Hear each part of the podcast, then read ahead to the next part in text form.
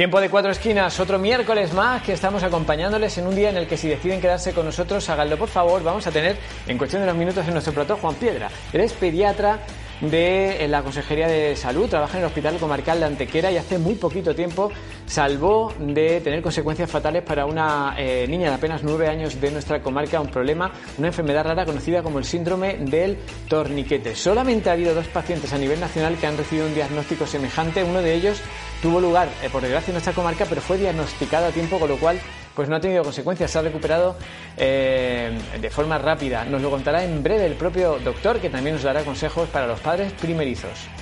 Porque inicialmente estos niños muchas veces se les confunden como un intertrigo, un intertrigo cervical. Y entonces pues se le ponen cremas encaminadas a una infección micótica, es decir, por hongos o bacterianas, y sin embargo lo que tienen es un síndrome del torniquete cervical que puede llevar a la muerte, como en el caso, que es un único caso publicado a nivel mundial. En un día en el que disfrutaremos de otro de los instantes que nos deja la noche flamenca que este año se ha desarrollado en el patio del ayuntamiento con la actuación de Manuel Cástulo.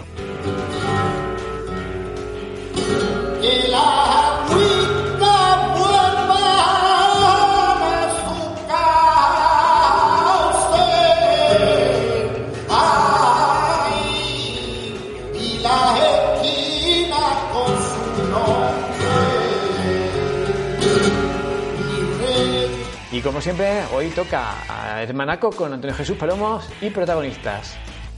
Bienvenidos una semana más a nuestro programa de Hermanaco en estas ediciones especiales que les estamos llevando a cabo con motivo del periodo de verano porque tenemos que continuar repasando la actualidad cofrade, ya que estamos teniendo un verano pues con bastante información que nos llega por parte de nuestras cofradías y hermandades. Y todo ello en un día en el que volveremos a cerrar con música. Nos vuelve a acompañar Rocío Sánchez. Hoy nos trae, como lo escuchan, un tango en versión guitarra española.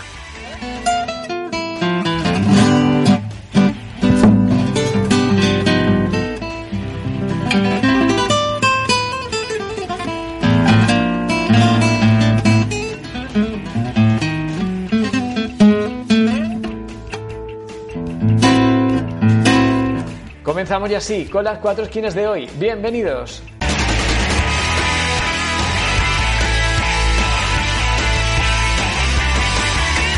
Y durante esta semana estamos desgajando la noche flamenca de Antequera que este año ha tenido lugar en el patio del ayuntamiento excepcionalmente y hoy vamos a disfrutar un ratito con el buen hacer de Manuel Cástulo.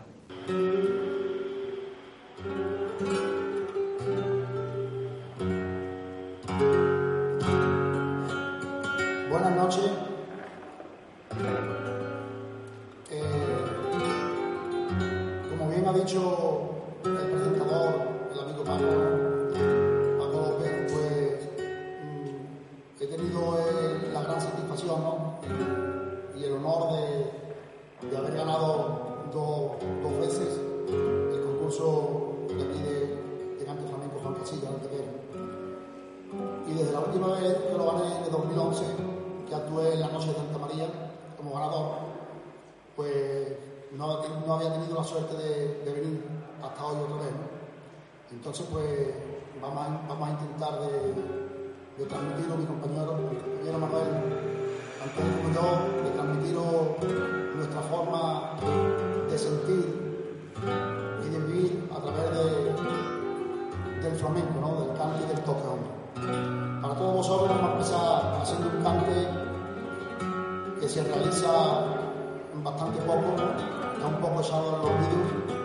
el cante por Mariano.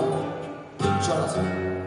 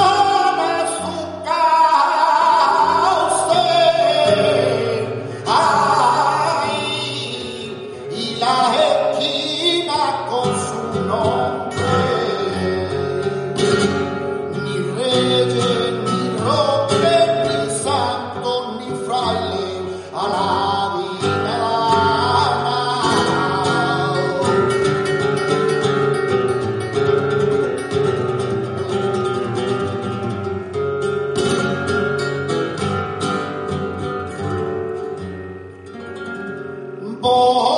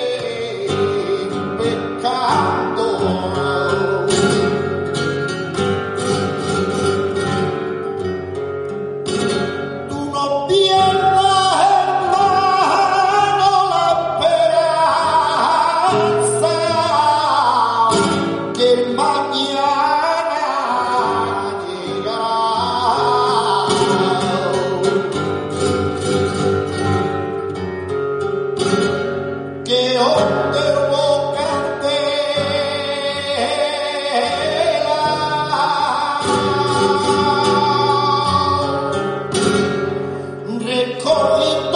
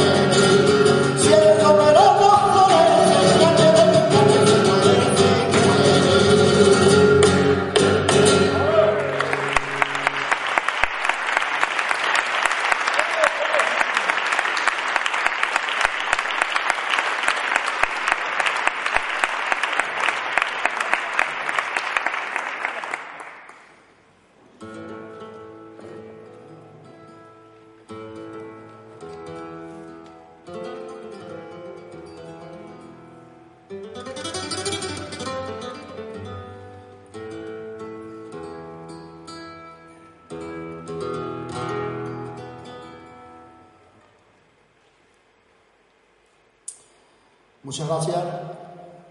A continuación, eh, vamos a hacer un cante, un cante por talanta que lleva por título Aylan Kurdi. Ustedes dirán, ¿esto, esto qué quiere decir? Este nombre tan raro. Pues Aylan Kurdi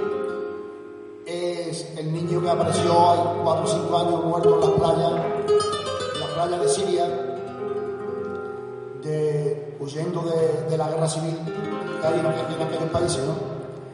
Y lo encontraron muerto en- a la orilla del mar.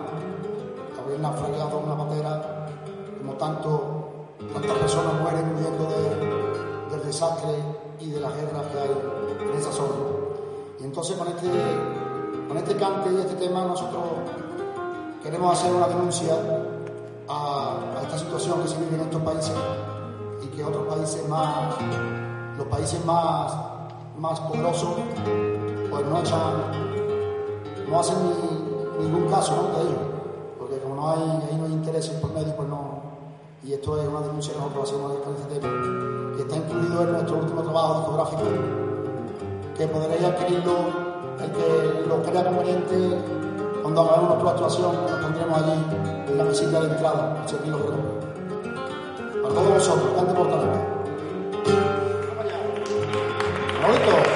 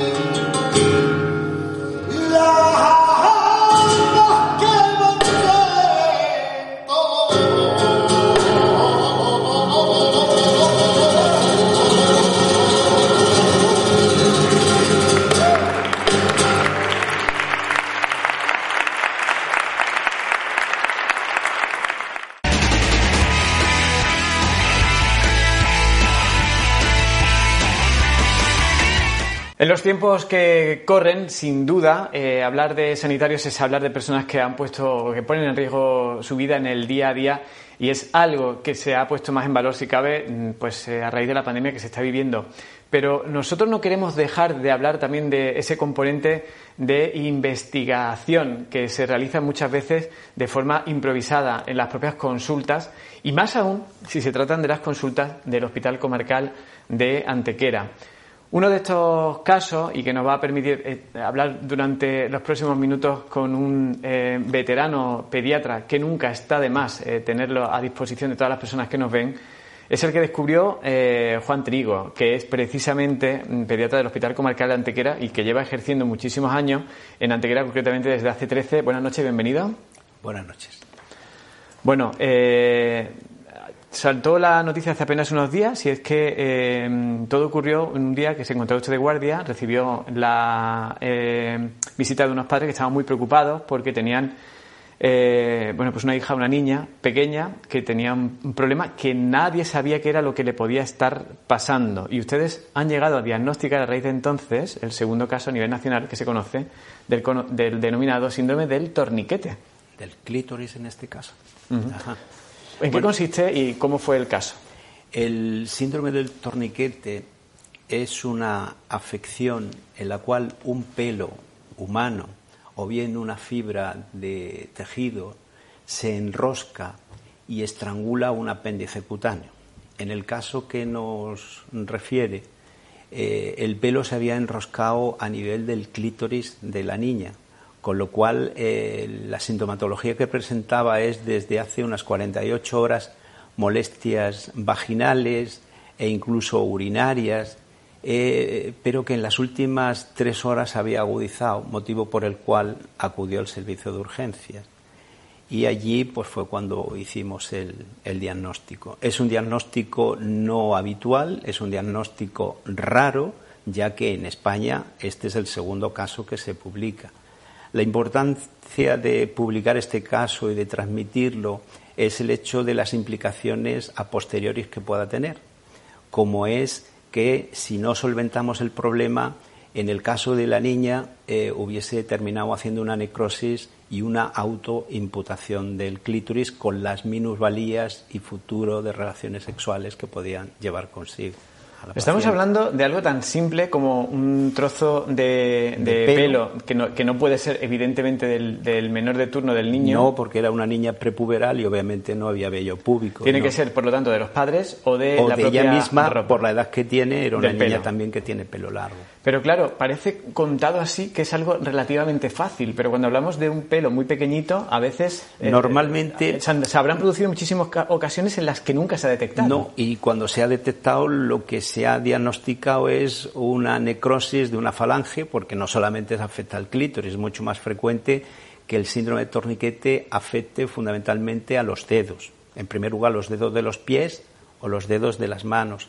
Y no es infrecuente que se diagnostique erróneamente de una dactilitis infecciosa o de un traumatismo o de una picadura o de una reacción alérgica o incluso en el caso de que sea un varón y tenga un seno del torniquete del pene que se diagnostique falsamente de una parafimosis ¿eh? o, una, o de una balanopostite, es decir, una infección. O lo que es lo mismo, no dar en el clavo, que muchas veces, eh, desafortunadamente, y por eso hoy teníamos mucho interés en que viniera, y no es algo a lo que están habituados los, médicos de salir en medios de comunicación, pero eh, cuando algo sale mal, cuando no dan el clavo, cuando el diagnóstico llega tarde, cuando se produce una amputación o se produce un daño mayor, que, eh, no nos consta casos recientes, pero puede ocurrir con frecuencia, sale la noticia, pero a veces cuando se evita que eso pase es como que queda en un segundo plano. Qué eh, importante es el caso de que evitáramos marcas del futuro, bueno, pues para un niño pues que ha tenido, un, como el caso de la niña esta, este problema en sus genitales, o un niño que ha tenido un problema en los dedos, e incluso me contaba antes de empezar la entrevista, niños que, se le ha detectado y ha costado trabajo un torniquete a nivel de cuello porque son muy pequeñitos, bebés. Sí, hay un caso concretamente publicado al hacer una revisión a raíz de este caso de un ahorcamiento por un pelo y que se diagnosticó en la autopsia porque inicialmente estos niños muchas veces se les confunden como un intertrigo, un intertrigo cervical. Y entonces pues se le ponen cremas encaminadas a una infección micótica, es decir, por hongos o bacterianas, y sin embargo lo que tienen es un síndrome del torniquete cervical que puede llevar a la muerte, como en el caso, que es un único caso publicado a nivel mundial, pero con resultado de muerte. Bueno, pues esta noche hablando con un doctor que evitó que ese caso de esta pequeña vecina de la comarca de Antequera llegara a peores, que es pediatra que trabaja en la sanidad pública, que esa es otra, ¿no? que muchas veces se denota. ¿Y cuál es el proceso? Es decir, porque hemos hablado de publicación, hemos podido constatar, y lo hicieron ustedes en pocas horas, que no existían más casos, que es un caso muy raro, el segundo a nivel nacional. ¿Eso cómo se sabe y cuál es el proceso una vez que se produce una, una, diagnóstico, una diagnosia o un diagnóstico de este tipo? Una vez que, que yo pues comenté el caso con mis compañeros, eh, al día siguiente fue la doctora, la doctora Olga Díaz, que es la que tendría que estar hoy aquí hablando y no yo. Que se ha ocupado de la investigación del caso que usted diagnóstico. Que es la que se ha encargado de hacer una revisión a nivel mundial de todos los casos de síndrome de torniquete y realmente eh, ella es la que incluso envió envió el formato para que fuese publicado en una revista prestigiosa americana de impacto, como es la, revista de ginecología de la adolescencia, que eso en Estados Unidos es una revista importante. ¿Mm? Pues un artículo, un ensayo, una investigación realizada por una doctora antequerana, que se dice. Sí, sí, sí. Ella es de Córdoba, está de baja maternal, pero ella es la que realmente debería de estar aquí y no yo. Bueno, y como nosotros queremos que cada vez que, bueno, en primer lugar, al César lo que es del César y dar el protagonismo pues al que lo tiene y bueno, que sea un médico, que sea eh, de la pública, lo digo por lo que muchas veces ocurre, ¿no? Que parece como que, que, todo es malo muchas veces, ¿no? Eh, y cuando no se paga una factura o la paga el seguro, es como que parece como que, que, la calidad es inferior. Por cierto, algo con lo que usted discrepa, ¿no? Ya no solamente porque ejerza en la pública actualmente, ¿no? Hombre, yo creo que el don más grande que, tenemos los españoles es la sanidad pública, independientemente de sus defectos, porque lógicamente defectos y mejoras habría que hacer muchas, pero sin llegar a dudas una medicina universal gratuita y con posibilidades a todo tipo de tratamiento, si lo comparamos con el resto de los países desarrollados, nos daríamos cuenta de la gran suerte que tenemos. Y además, eh, profesionales con una calidad que son capaces de detectar estas cosas tan difíciles y tan extrañas y tan raras como la que esta noche nos está contando Juan Trigo que le pasó en una de sus guardias. Y yo quiero aprovechar su presencia aquí pues para que nos deje eh, un listado de consejos. Es decir, hay muchos padres con niños pequeños que se le habrán puesto los vellos de punta. Y Porque dice, si en vez de tocarme Juan Trigo, me toca otro pediatra, pues eh, con menos tiempo, trabajando, sin intencionalidad ninguna, pero que se le escape porque no lleve tantos años como él.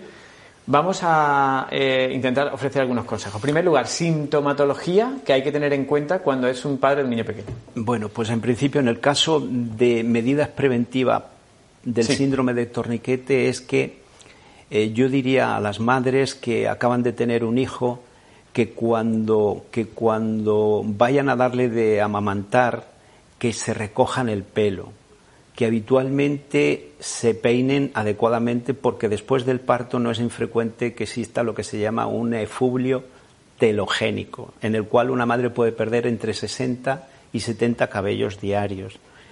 Por supuesto, el recoger el pelo es importante porque muchas veces los lactantes cuando están mamando, ellos cogen el pelo de la madre y a veces traccionan, con lo cual muchas veces se pueden quedar con pelos en las manos.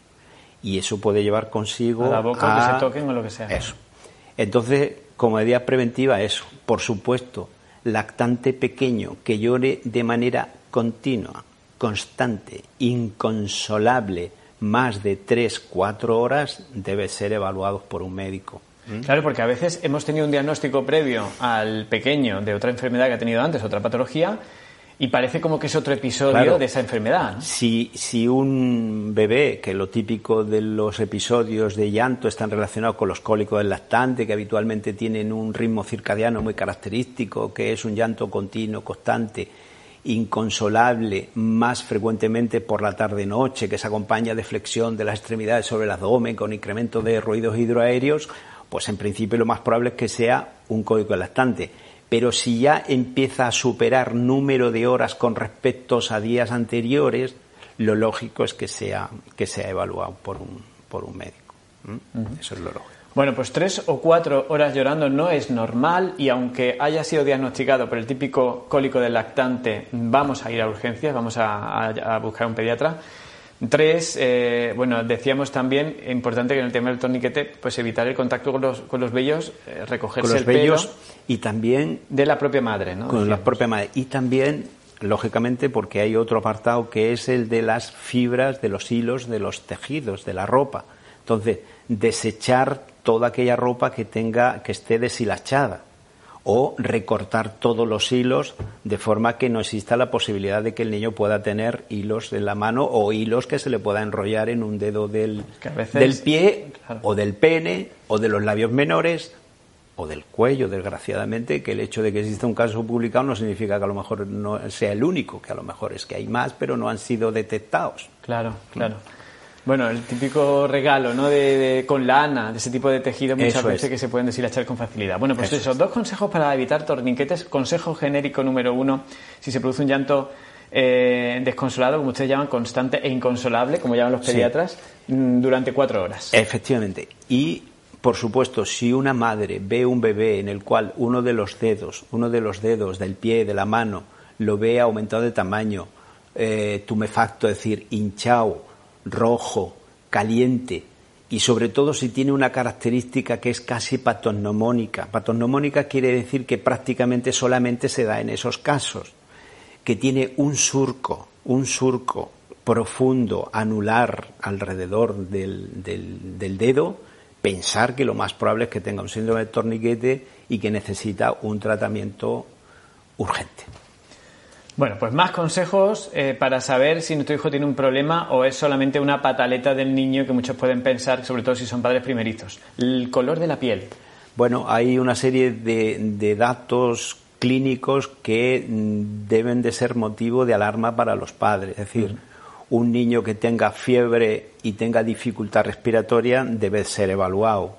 Un niño que tenga fiebre y que eh, una vez que consigamos bajar la fiebre el niño esté somnoliento, con tendencia al sueño, eh, Como desconectado un poco con el medio, se debe de acudir al médico. O niños que presenta una mala coloración de piel o de mucosa, es decir, una piel pálida con, con labios pálidos o cianóticos, quiere decir azulados. Esos son motivos suficientes para consultar con el, con el médico. Bueno, habitualmente cuando vamos a urgencias ya nos derivan a un profesional, pero eh, otro factor a tener en cuenta es contar con lo que usted denomina un pediatra integral, experto en todos los ámbitos de la medicina Yo, interna. ¿no? el organismo, el ser humano no es hígado, no es pulmón, no es cerebro, no es tiroides, no es eh, riñón. Está muy bien que existan súper especialistas del riñón, porque lógicamente hoy en día la medicina es tan amplia que es imposible poder abarcar todos los campos, pero quizás el médico que mejor puede enfocar un paciente e incluso puede prever las posibles complicaciones fuera del órgano es probablemente un médico internista integral. Y eso, desgraciadamente, creo que cada vez se va perdiendo más. Bueno, yo antes de despedirle, eh, doctor, me gustaría, no sé si, si existe alguna recomendación diferente a la que se da para los adultos para evitar el contagio del temido COVID para los niños. Bueno, eh, actualmente, gracias a Dios, el número de casos que hay descrito en la literatura mundial son muy escasos de enfermedad eh, grave en niños. En niños habitualmente, eh, al contrario de lo que se pensaba hace unos meses y al contrario de lo que se pensaba que iba a funcionar exactamente igual que la gripe, es decir, que iba a ser, que iba a ser una enfermedad en la cual el niño iba a ser los vehículos transmisores. Hoy podemos decir que el número de, de niños que se infectan son relativamente pocos, son aproximadamente el 15%. Eso no quiere decir que no sea una cifra importante como formas o vehículos de transmisión adultos, que son los más problemáticos. Las formas graves en los, en los niños por COVID, que en España creo que hay publicado unos 7 8 casos, es que a veces dan lugar a una clínica totalmente diferente a la del adulto. Pueden debutar como lo que nosotros llamamos como un síndrome de shock tóxico, que es un cuadro de trastorno hemodinámico donde puede haber un fallo multisistémico, pueden, pueden debutar como una miocarditis, es decir, como un fallo cardíaco, pueden debutar como una enfermedad de Kawasaki, que nosotros la conocemos muy bien y que los casos publicados últimamente, algunos de ellos se han correlacionado o con infección aguda o con infección pasada. Y en- probablemente sea un inductor de, de- de esta enfermedad. Y después, por último, está el síndrome, el síndrome de inflamatorio multisistémico, que es también un cuadro muy grave y que requiere, por supuesto, ventilación mecánica, droga vasoactiva, apoyo hemodinámico, antibioterapia y en casos extremos a veces soportes con, con lo que se llama una técnica que se llama ECMO, que es oxigenación de membranas extracorpóreas. Y para prevenir, pues lo Pues mismo. para venir, en principio, los niños es difícil, difícil Mantenerlos evitar. con mascarilla. Eso Además, a es, veces no es ni recomendable. Lo cual yo eh, no es que quisiera hacer un llamamiento desde aquí, no soy nadie para hacer un llamamiento, pero creo que a veces es un problema el que, tal como eh, estamos epidemiológicamente en este país, que los colegios empezaran en septiembre. Bueno, nos quedamos con ese comentario, opinión subjetiva que conste de un ¿Eh? profesional que no quiere más que trasladarnos porque se lo hemos preguntado eh, lo que se opina al respecto. Y bueno, entiendo que tampoco eh, hacer las visitas que antes se hacían, ¿no? Vamos a llevar al niño, al abuelo, a los amigos, a los vecinos. Si lo quitamos de la calle mejor, ¿no? un problema, obviamente. Claro. Tenemos que intentar hacer la vida familiar dentro de lo que es el núcleo íntimo familiar y evitar las relaciones sociales. Bueno, pues la historia que nos ha contado Juan Trigo, que es pediatra del Hospital de Antequera, que ha descubierto una enfermedad rara, eh, el, el síndrome del torniquete en una niña que le ha permitido eh, liberarla de un problema que le hubiera durado para toda la vida. Y no es la primera enfermedad rara que diagnostica usted, según me han dicho. Pues tengo algunas, pero vamos, que hay una concretamente Sí. que quizás sea la más llamativa, que es una atrofia muscular espinal eh, descrita en, en- en Japón como enfermedad de Furukawa. Es el único caso que hay descrito aquí eh, en España y que, bueno, pues la niña ya pues la niña ya es una mujer, tiene 18 años, pero probablemente porque sea el más experto en Furukawa, ya que soy el único, ¿no? Pues entonces todavía la sigo llevando yo. Bueno, pues dos familias de la comarca que pueden hablar de que han sido eh, problemas, patologías que tuvieron un final feliz gracias a la intervención de un profesional de nuestra área sanitaria, que se dice pronto. Juan Trigo, enhorabuena y gracias. Pues gracias a ustedes. Y nosotros seguimos con más cosas aquí en las cuatro esquinas, no se vayan.